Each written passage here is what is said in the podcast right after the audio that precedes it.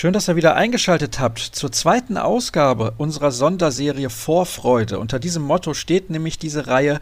Bis zum WM-Start sprechen wir mit allen WM-Botschaftern und ich möchte mich nochmal herzlich bedanken bei demjenigen, der das möglich gemacht hat, nämlich Patrick Wimmer, Finanzberatung. Mehr Informationen dazu findet ihr unter swisslife-select.de und ein paar Hinweise noch. Unser Crowdfunding, unser diesjähriges ist gestartet. Morgen geht's los mit unserem Adventsschalender. Da könnt ihr wieder einen Schal sämtlicher Bundesligisten und der deutschen Nationalmannschaft gewinnen.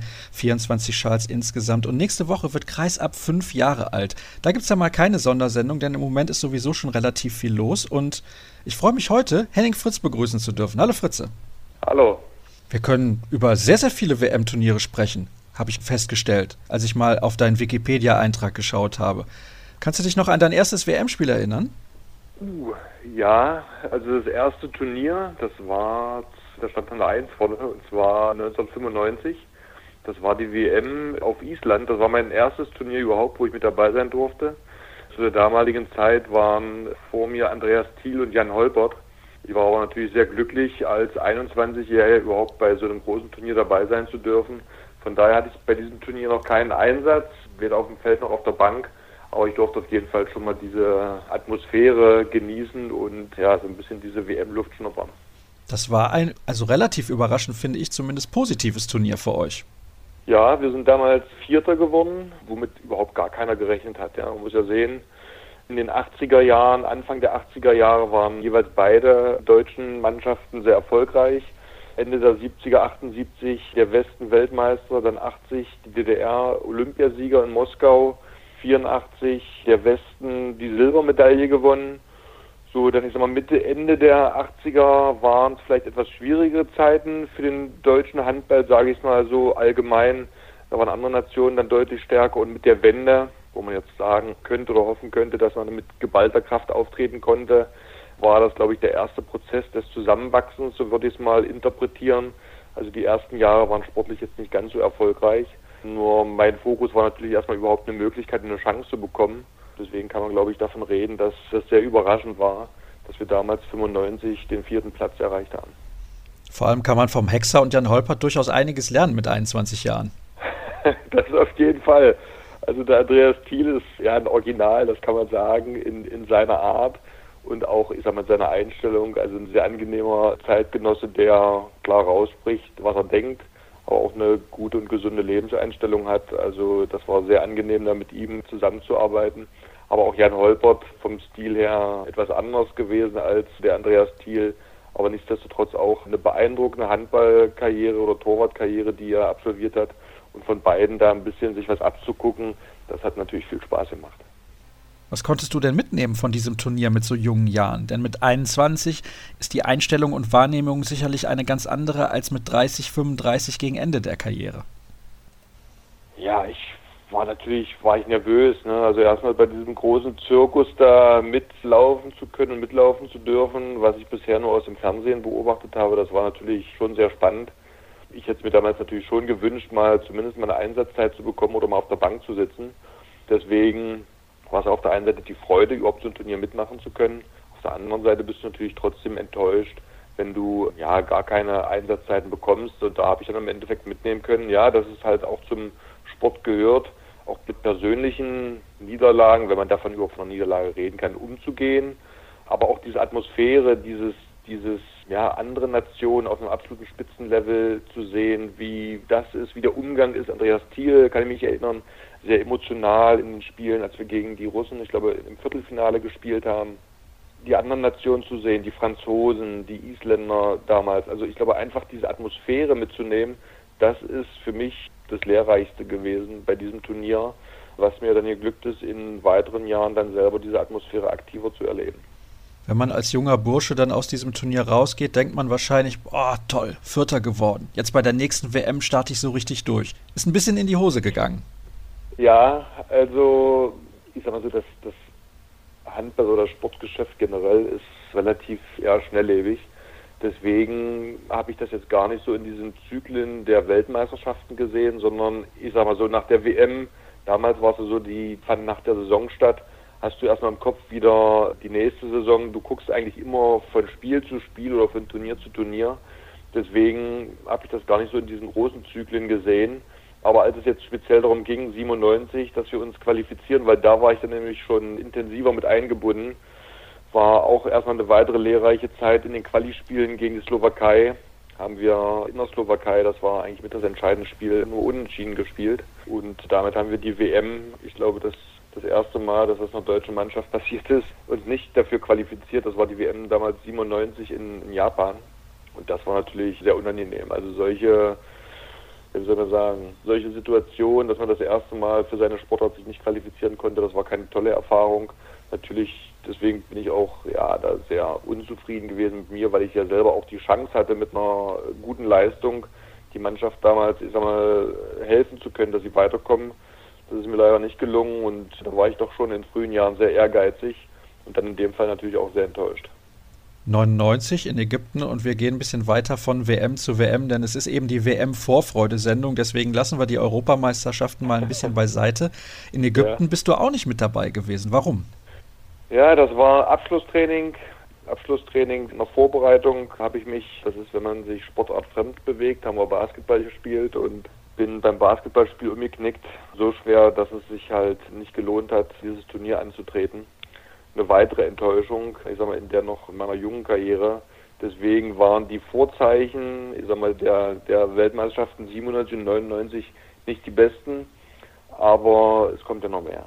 Ja, es kommt noch mehr, wobei dann 2001 nur der achte Platz bei rumgesprungen ist. Eine Enttäuschung? Ja, das muss man auch Schritt für Schritt sehen. Erster Schritt, Chance, Bundesliga zu spielen. War für mich ja eine, eine tolle Ehre und ein, ein, tolles Gefühl.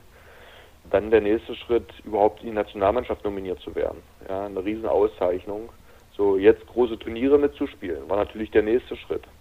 2001 war die Situation so, dass damals Christian Ramota und Krischer Hannawald in der Liga besser gespielt haben als ich und der Bundestrainer uns drei damals nominiert hat und mitgenommen hat den beiden den Vorzug gegeben hat und aufgrund dessen, dass ich natürlich die Jahre davor oder ein, zwei Jahre davor mit Jan Holpert das Team gebildet habe, gerade bei der Olympiade 2000, war meine Hoffnung natürlich groß, dass ich 2001 auch mehr Spielanteile bekomme. Deswegen war ich natürlich zu dem damaligen Zeitpunkt sehr enttäuscht, kann mich aber an ein Highlight erinnern und zwar war das, soweit ich mich recht erinnere, entweder war das das letzte Hauptrundenspiel oder Viertelfinalspiel, da bin ich mir jetzt nicht ganz sicher gegen Frankreich. Und in dem Spiel lief es wirklich richtig gut. Jackson Richardson warf in der regulären Spielzeit kurz vor Schluss leider den Ausgleich und in der Verlängerung haben wir dann verloren, aber bis dahin lief es bei mir sensationell und das war zumindest mal für mich, für das eigene Ego ein tolles Gefühl, auch bei so einem großen Turnier solche Leistungen abzuliefern. Und deswegen waren die Gefühle zu der damaligen Zeit natürlich gemischt. Auf der einen Seite natürlich die Enttäuschung, nicht weiterzukommen aber doch irgendwo für das eigene Ego eine gewisse Zufriedenheit zu haben, zu zeigen, dass es auch auf so einem hohen Level geht. Es war tatsächlich das Viertelfinale in der Winter-Olympiastadt von 1992 in Albertville. Knapp verloren gegen die Franzosen, aber 2003 dann in Portugal. Das war eine WM, die lief für dich ganz okay. Die lief, ja, so kann man sagen, die lief ganz okay. Ja, mit der bin ich dann überwiegend zufrieden gewesen, wie es dann so ist. Ich habe eben von kleinen Schritten gesprochen. Wenn man mal an diesem Eis lecken durfte, was Erfolg angeht, dann möchte man immer mehr. Und wenn du natürlich in einem Finale stehst, dann möchtest du es auch gewinnen. Das Turnier damals lief für mich und auch für die Mannschaft gut. Wir haben super harmoniert, gute Abwehr gespielt, gute Gegenstöße, guten Angriff gespielt. Also haben uns wirklich als Mannschaft auch gut entwickelt gehabt. Und das Spiel, an das ich mich erinnern kann, war gegen die Franzosen. Das war dieses Spiel, wo ich mit Bertrand Gilles mich da so ein bisschen auseinandergesetzt habe meine Spiel, ja nicht Vorbereitung kann man so nicht sagen, aber ich hatte immer so ein, zwei Spieler, die ich bei den Gegnern so für mich als die Schlüsselspieler gesehen habe. Und Bertrand Gilles war das auf französischer Seite. Und der war für mich natürlich so ein bisschen die Reizfigur, mit der ich mich auseinandergesetzt habe. Er hatte relativ viele Chancen gehabt, Tore zu erzielen und ich konnte ihm einen relativ hohen Prozentsatz damals abnehmen und ich habe ihm das natürlich mit meiner damaligen Art, das zu dokumentieren oder zu kommentieren mit geballter Faust, und ihm da so ein bisschen hinterher zu laufen, ja, nochmal so ein bisschen verstärkt. Und das ist eigentlich so das Intensivste, woran ich mich an dieses Turnier erinnern kann. Danach seid ihr ein Bier trinken gegangen oder eher nicht? nee, das hat sich, das hat sich so ein bisschen nach hinten geschoben. Ich kann sagen, im Nachgang, wie das dann oft so ist, wenn man ein bisschen reifer und älter ist und vielleicht auch nicht mehr im ständigen Wettbewerb ist, dann sieht man gewisse Dinge doch etwas gelassener. Und wenn wir uns jetzt sehen, dann kommen wir sehr gut miteinander klar. Und das ist, glaube ich, eher eine Form der Wertschätzung. Ich glaube, das war damals vielleicht auch meine Form der Wertschätzung. Das zu äußern war vielleicht nicht die sympathischste. Aber so entwickelt sich halt jeder. Und ich freue mich, wenn wir uns irgendwo über den Weg laufen, weil die jetzt hier Kommunikation ist doch deutlich freundlicher. Das nehme ich mal an. Du bist damals in das All-Star-Team gewählt worden, zusammen mit Christian Schwarzer, der für seine herausragenden Leistungen auch als MVP des Turniers ausgezeichnet wurde. Ihr habt dann das Finale gegen die Kroaten mit 31-34 verloren. Korrigiere mich, wenn ich falsch liege. Ich meine, Stefan Kretschmer hätte sich im Halbfinale auch noch verletzt und konnte deswegen im Finale nicht mitspielen. Warum habt ihr denn dieses Endspiel verloren? Und ich nehme an, da war die Enttäuschung dann auf einem absoluten Höhepunkt. Ja, ich muss da trotzdem nochmal das Turnier davor mit dazu nehmen. Die Europameisterschaft 2002 standen wir auch schon im Finale. Und wie ich es angedeutet habe, wenn du im Finale stehst, als Sportler möchtest du natürlich im Finale gewinnen. Damals haben wir schon sehr unglücklich kurz vor Schluss den Gegentreffer hinnehmen müssen und dann in der Verlängerung gegen die Schweden in Schweden verloren. Unglücklich ist aber nett formuliert. ich versuche mich immer sehr höflich auszudrücken. Ja, und ich kann mich auch daran erinnern, 2002, wenn ich mich recht entsinne, haben die Kroaten, glaube ich, sogar letzter gewonnen. So, oder haben ganz schlecht abgeschnitten. So, und ein Jahr später stehen wir gegen diese auch noch sehr junge Mannschaft im WM-Finale. Hatte auch schon das Empfinden, ja, die haben sich gegenseitig so ein bisschen Selbstvorwürfe gemacht oder sich gegenseitig die Schuld zugeschoben. Und das war für mich so eine gefühlte Situation, Mensch, lasst uns konzentriert bleiben, dranbleiben, die zerfleischen sich schon, dann haben wir gute Möglichkeiten. Und dann brechen wir in der zweiten Halbzeit wirklich ein. Also die Leistungsträger damals entsprechend dann nicht mehr die Energie und Kraft aufbringen können, um noch gezielt feste Würfe aufs gegnerische Tor zu bringen. Lado Sola, der im kroatischen Tor stand, dann auch mit herausragenden Leistungen. Und wir haben uns das Spiel komplett aus der Hand nehmen lassen. Und wenn du das natürlich so empfindest und siehst, dann ist das natürlich sehr enttäuschend tatsächlich die Kroaten bei der Europameisterschaft 2002 in Schweden, wo ich immer noch der Meinung bin, selten ist eine Mannschaft mehr beschissen worden als Deutschland in dieser letzten Sekunde im Finale dann gegen die Schweden eben. Bei diesem Tor von Florian Kehrmann, was nicht gegeben wurde, sind letzter geworden mit null Punkten, drei Niederlagen in der Vorrunde, in eurer Vorrundengruppe übrigens damals in Jönköping. Ja, wie viel Motivation zieht man denn aus zwei Finalniederlagen in Folge? Ja, Motivation daraus zu ziehen, ist schwer, weil die Enttäuschung in dem Moment erstmal überwiegt. Jeder Trainer, jeder erfahrene Spieler wird dann natürlich immer sagen, ja, da muss man seine Lehren draus ziehen. Das sind natürlich immer gut gemeinte Aussagen.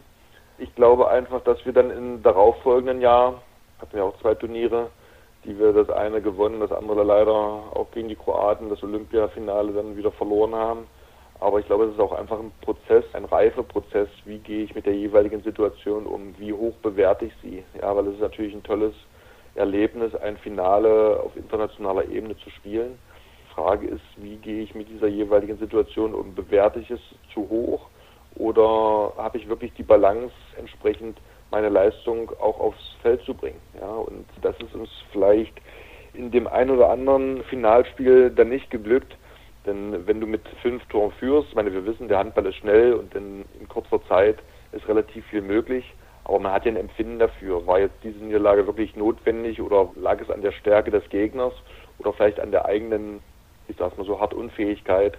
Und wenn es mal an der eigenen Unfähigkeit lag, dann bist du als Sportler natürlich ja, deprimiert, weil sowas ist immer unnötig und das ist dann immer eine Form, dass man sich entsprechend dann vielleicht hätte besser vorbereiten können.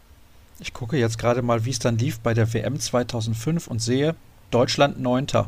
Hm, was war da los? Ja, da kann ich nicht ganz viel zu sagen, weil ich das auch nur aus der Ferne erlebt habe. 2005 hat der Bundestrainer, also nach dem Turnier 2004, nach dem Olympiafinale, haben ja viele, ich sag mal, aus dieser älteren Generation ihren Rücktritt eingereicht. Volker Zerbe, Christian Schwarzer, Stefan Kretschmer, Daniel Stefan, die sind alle zurückgetreten. Und der Bundestrainer hat damals mit einer etwas verjüngten Nationalmannschaft diese WM gespielt, hat mir auch damals, hat mir dann auch eine Auszeit gegeben. Und von daher, ja, war das Ergebnis so, ab aber jetzt, ich sag mal, zu dem Ergebnis jetzt in der Form nichts beitragen können. aber aus diesen Erfahrungen doch der eine oder andere Spieler dann haben sich dann so entwickelt, dass sie dann die Nationalmannschaft für die nächste WM entsprechend dann auch tragen konnten. War das so abgesprochen im Vorfeld mit dem Bundestrainer, dass du sagst, ja, das nehme ich mir mal als Pause, ich brauche das? Also das kam jetzt nicht von meiner Seite, aber ich glaube, wenn, wenn man dann auch den, ich sag mal, sportlichen Werdegang von mir sieht, wie sich der dann nach 2004 auch entwickelt hat, war das eigentlich der richtige Zeitpunkt. Und das kam jetzt, wie gesagt, nicht von meiner Seite, sondern das war eher die Entscheidung damals von Heiner Brandt, einfach mit einer jüngeren Mannschaft dort aufzulaufen und den jüngeren Spielern entsprechende Möglichkeit zu geben, sich zu präsentieren. Dann kommen wir jetzt zu deinem letzten Weltmeisterschaftsturnier 2007, das Wintermärchen. Es lief im Vorfeld für dich alles andere als rosig, kann man das so sagen? Ja. Das kann man sehr gut so sagen. Wie ich es eben gerade angedeutet habe, nach 2004 Richtung 2005, also Januar 2005 war ja die WM in Tunesien damals, der ich dann auch frei bekommen habe. Habe mir damals freie Gelenkkörper aus dem Ellenbogen nehmen lassen und auch die Rückrunde damals lief noch gut. Habe ich ja beim THW Kiel gespielt. Wir sind deutscher Meister geworden, aber ich habe schon in der Endphase dieser Saison gemerkt, dass nicht mehr alles so läuft wie vorher. Ja, also im Nachgang wurden ich sag mal, Symptome Richtung Burnout festgestellt. Also es war einfach, ich habe mich schwer motivieren können. Ich habe keine Leistungsfähigkeit mehr gehabt. Das, was mich stark gemacht hat, bis dahin, den Ball zu fokussieren, mich ich sag mal, in so ein Spiel richtig reinzubeißen und zu motivieren, das war mit einmal alles nicht mehr da. Und im Tor und dann auch gerade bei einer Mannschaft wie dem THW fällt sowas natürlich relativ schnell auf. Ja, im Tor stehst du dann doch mehr oder weniger alleine. Und jeder kann sehen, lag jetzt die überwiegende Anzahl der Tore an der Abwehr, die nicht so gut stand, oder lag es eher am Torwart? Und das war natürlich auch festzustellen, dass einfach meine Leistung deutlich, deutlich zurückging. Ich das natürlich auch ja, ausgelebt habe, in der Form, dass ich einfach enttäuscht war, nicht mehr diese Emotionen ins Spiel bringen konnte wie vorher, wo es mich auch stark gemacht hat. Und in der Endkonsequenz war es so, dass der THW Kiel sich dann zur Saison 2006, 2007 entschieden hat, Thierry Omayer zu verpflichten, den französischen Torwart. Und ich war damals dritter Torwart. Und wenn man den Zeitraum sieht, das Jahr davor schon eher durchschnittliche Leistungen, dann das Jahr 2006, 2007, also die, die Hinrunde in dem WM-Jahr, wo wir die WM in Deutschland gespielt haben, habe ich gar nicht gespielt, also war dritter Mann das heißt, die Voraussetzung für dieses Turnier für mich persönlich war natürlich eine Katastrophe. Und deswegen bin ich umso glücklicher, dass ich Methoden gefunden habe, um mich aus diesem Leistungstief herauszuholen. Konnte damals in Heiner Brandt auch überzeugen, diese Methodik mit bei der Nationalmannschaft im Vorfeld der WM mit einzubinden. Und bin dem Heiner natürlich sehr dankbar, dass er mir auch die Chance gegeben hat, dieses Turnier zu spielen. Weil das ist natürlich keine Selbstverständlichkeit, gerade ein Torwart, der als dritter Mann in seinem Verein spielt, dann die Chance zu bekommen, eine WM im eigenen Land zu spielen, wo der Druck und die Erwartungshaltung an die Mannschaft, aber auch natürlich an Heiner Brandt sehr groß war, äh, kann ich im Nachgang nur sagen, dass ich ihm da sehr dankbar bin. Wie in Gottes Namen, muss ich natürlich fragen. Ist Heiner Brandt auf die Idee gekommen, einen dritten Torhüter eines Bundesligisten mitzunehmen? ja gut, da können wir jetzt nur aus der Sicht im Nachgang reden. Er hat alles richtig gemacht. Ja, ich glaube, so ist es einfach im Sport aber auch im normalen Leben. Du triffst Entscheidungen auf der einen Seite nach Fakten und Zahlen, auf der anderen Seite aber auch aus dem Bauchgefühl heraus. Und was es dann am Ende im Detail war, das müsstest du den Heiner fragen. Aber ich denke, dass ihm das Bauchgefühl gesagt hat, dass der Henning diese Leistung abrufen kann, die er vor diesem Leistungstief abgerufen hat. Und bin, wie gesagt, kann das nur wiederholen, ihm sehr dankbar es war ja auch damals nicht so, dass du schon komplett am Ende deiner Karriere gewesen wärst. Also du hast dann noch ein paar Jährchen gespielt, du warst Anfang 30.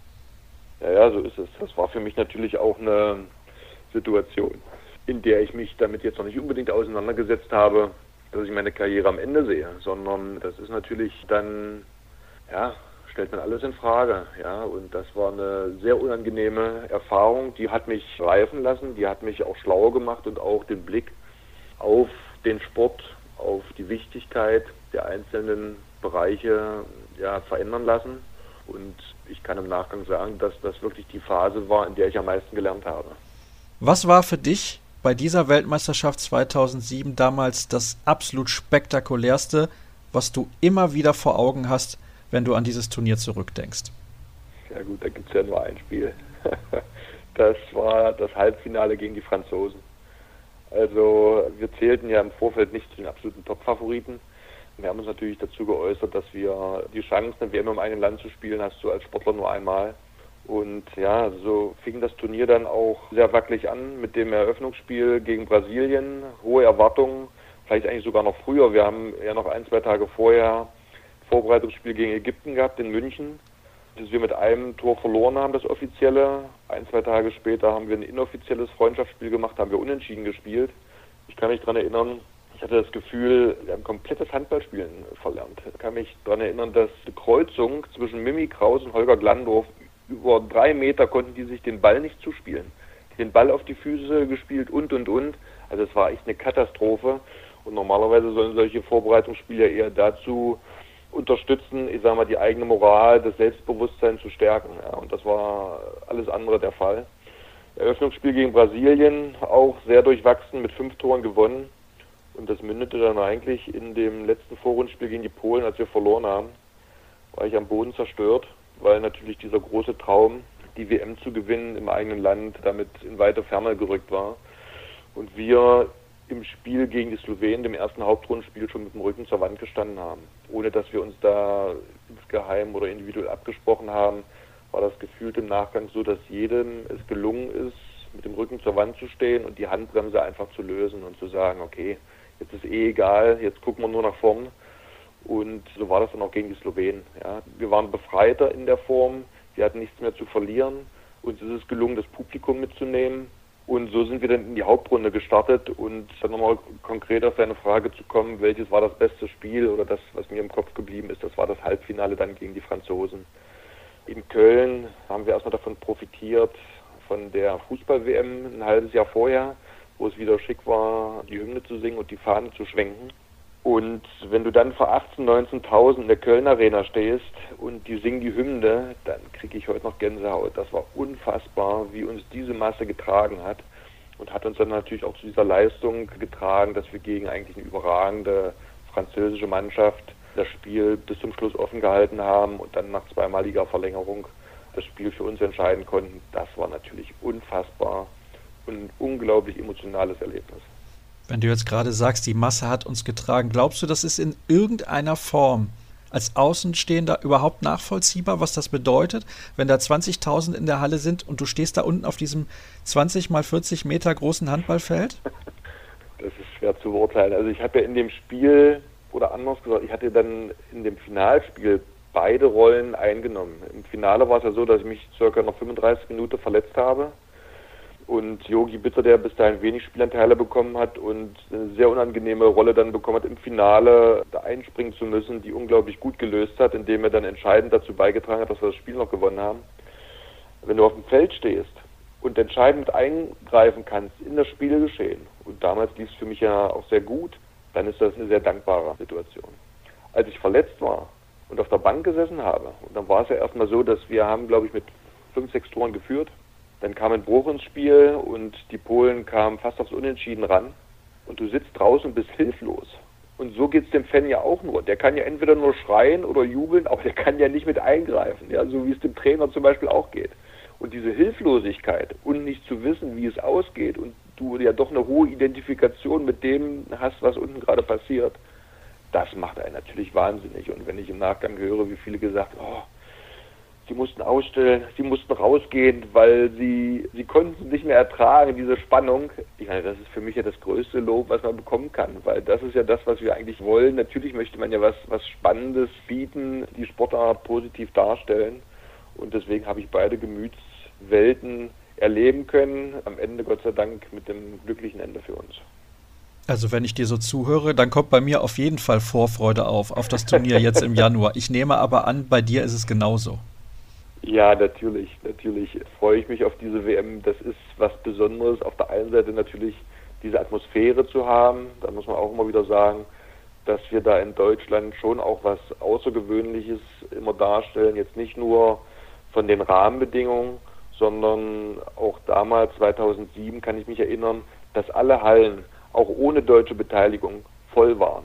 Und da gibt es nicht viele Nationen, die das in der Form hinbekommen. Und das zeichnet uns wirklich als Handballnation aus, dass nicht nur die Hallen gefüllt sind, wenn die eigene Mannschaft spielt, sondern dass die Leute einfach Handball sehen wollen. Und ich finde, das ist ein Herausstellungsmerkmal für den Standort Handball Deutschland. Und das macht eigentlich auch viel Freude auf das kommende Turnier. Nichtsdestotrotz drücke ich natürlich der deutschen Mannschaft die Daumen, weil ich natürlich sie erstmal so lange wie möglich sehen möchte, um diesen Spannungsbogen hochzuhalten. Und drücke ihnen natürlich die Daumen, dass sie uns das nach 2007 gleich machen, sehr weit zu kommen. Im Idealfall natürlich Weltmeister. Ich glaube, das Potenzial ist auf jeden Fall da, um unserer Sportart wieder diesen Schwung und diesen Schub zu geben, um wieder in der öffentlichen Wahrnehmung nochmal ja, ein bisschen den Push zu geben. Jetzt hätte ich eine Frage beinahe vergessen. Da habe ich dich im Vorfeld extra noch gefragt, ob das auch so war. Aber es ist tatsächlich ja so gewesen. Dieses Finale 2007 war dein letztes WM-Spiel. Ich nehme an, das hättest ja. du im Vorfeld auch nicht so erwartet. Nein, also ich war ja 2007 war ich 33. Also jetzt noch nicht in einem Alter, wo man sagt, die Karriere geht zu Ende oder muss zu Ende sein. Von daher war das jetzt auch nicht unbedingt von mir eine, eine Entscheidung. Das hat der Heiner dann Richtung 2009 so entschieden, dass er mit anderen Spielern auflaufen möchte. Natürlich ist es immer schön, wenn man persönlich selber diese Entscheidung trifft.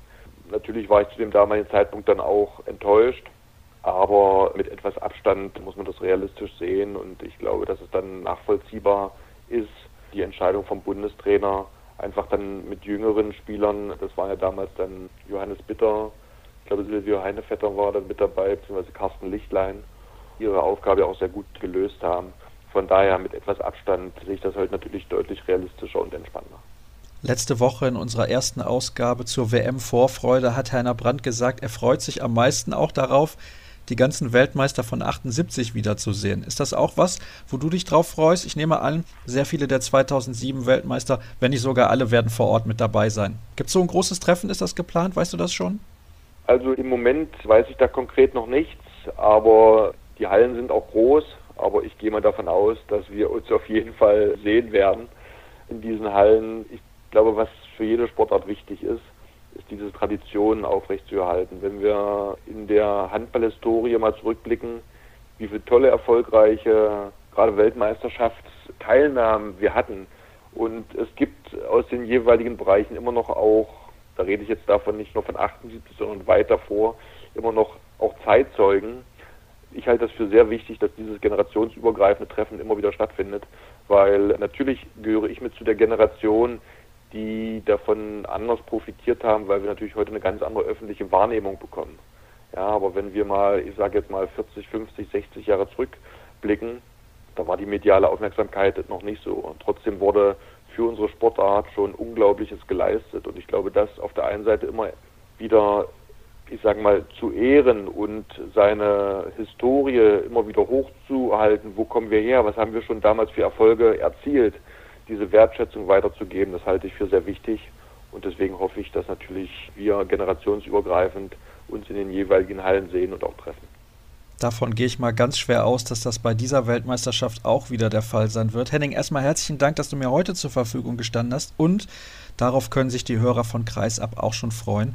Wir werden uns dann im Januar irgendwo in Köln oder in Berlin oder in München oder in Hamburg oder in Herning kurz zusammensetzen. Kurz, naja, das ist vielleicht ein bisschen untertrieben und dann nehmen wir eine weitere Folge unserer Serie Welthandballer auf. Da hat mir Henning schon zugesagt, das freut mich sehr und ja, Wer ansonsten weitere Informationen haben will rund um den Handball, der kann natürlich bei uns in der nächsten Woche auch wieder reinhören. Dann ist der nächste WM-Botschafter zu Gast. Wer das sein wird, das steht an dieser Stelle noch nicht fest. Aber auf jeden Fall einer der drei, die noch fehlen, nämlich Pascal Hens, Stefan Kretschmer oder Dominik Klein, werden mir auf jeden Fall zur Verfügung stehen. Und bis dahin alle weiteren Infos zu finden sind wie immer unter facebook.com slash kreisab, bei twitter at kreisab.de oder auch bei Instagram unter dem Accountnamen oder Hashtag kreisab. Das war's dann für diese Ausgabe. Vielleicht hören wir uns schon am Montag wieder. Bis dann. Tschüss.